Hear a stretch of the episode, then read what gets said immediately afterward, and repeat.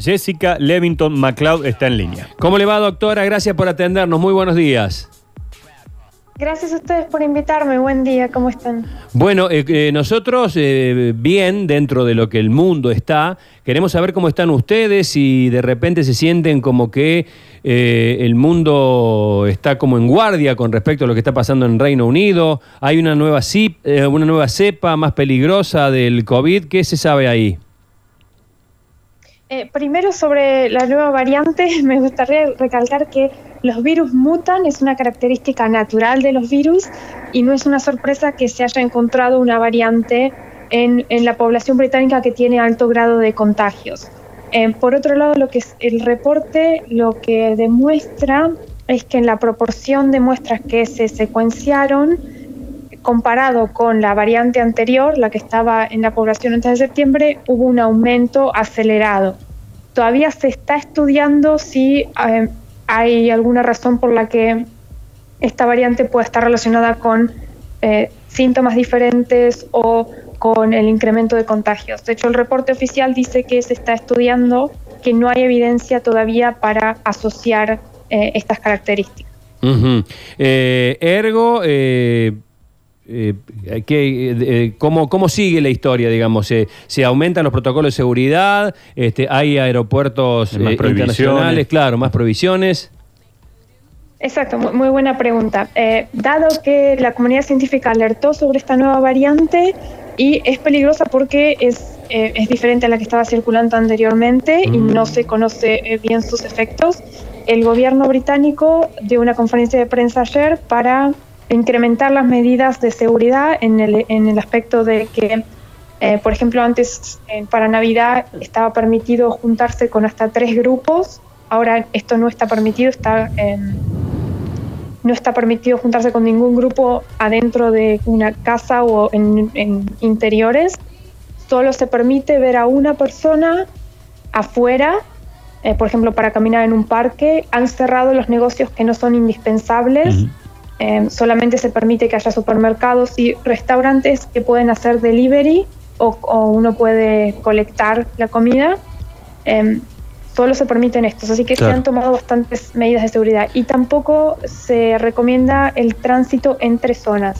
Hay zonas que se llaman de, nivel 4, que es por ejemplo donde estoy ahora en Londres, donde esta variante ha sido detectada en mayor proporción y aparte eh, hay más casos de COVID, eh, entonces estas zonas eh, están, se están tratando de aislar con respecto al resto de, las otras zonas que tienen menor cantidad de, casos positivos. Doctora, ¿y el resto del continente europeo ha decidido también em, cerrar la entrada, cerrar los túneles, por ejemplo, a Francia y, eh, los eh, todo el transporte aéreo para que esta variante no se siga transmitiendo.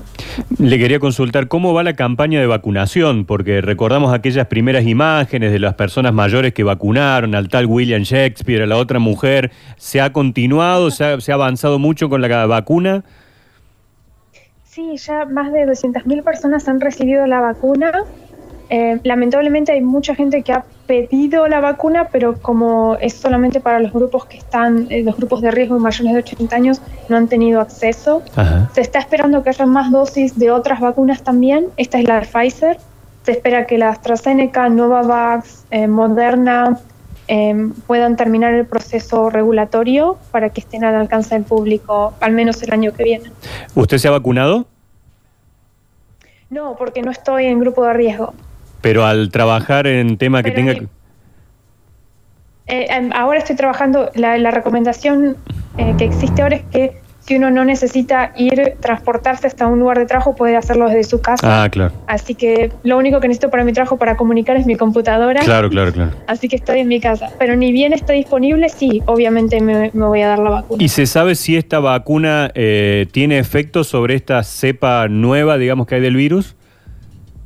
Otra pregunta muy buena y este reporte dice que los cambios que se han encontrado no deberían modificar la eficiencia de la vacuna. Eh, eh, pero esto es una hipótesis, a menos de, las vacunas, de las vacunas que están en desarrollo. Daniel Friedman, tenés una pregunta. Exacto, sí. Eh, es una cepa esta que con una edad promedio de 41 años sería una cepa que ataca más a los jóvenes, por eso el grado de contagiosidad y tendría una menor letalidad que la cepa que conocimos, por lo menos en Argentina, de las que circulaban en nuestro país eh, desde principios de, de marzo. El reporte al que hago referencia, que viene de la investigación con esta cepa, no habla de diferencias de edades.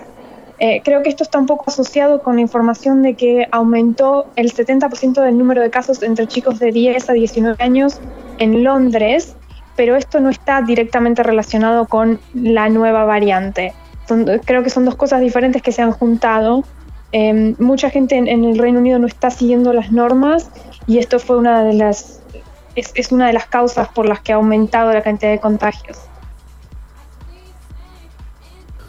Bueno, eh, la verdad que nos imaginamos cómo, cómo está la población, digamos, en, en términos generales. Sé que no podés eh, vos visualizarlo, pero a través de los programas informativos, periodísticos, radio, televisión, redes, ¿hay, hay eh, miedo, hay pánico? Eh, no miedo, hay tristeza, creo, en general, eh, no solo por el impacto económico de mucha gente que se ha quedado sin trabajo, pero también el- la salud mental.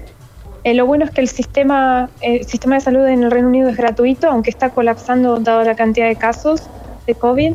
Em, pero hay acceso a psicólogos, por ejemplo, em, hay acceso a otro, otro tipo de terapias y en general la comunidad está ayudando, tratando de apoyarse entre ellos, eh, tratando de seguir socializando por, eh, por Zoom, por ejemplo, o por, eh, por las redes, eh, pero tratar de evitar el, el contacto físico. Eh, doctora Jessica Levito, muchas gracias por este contacto. eh. Un gran saludo y esperamos que esto, bueno, no sea el comienzo de otro calvario para la humanidad. Exacto, sí creo que es lo mejor es ser responsable y tratar de parar el contagio. Muchas gracias. Un saludo y felices Un fiestas. saludo, gracias. Para usted también.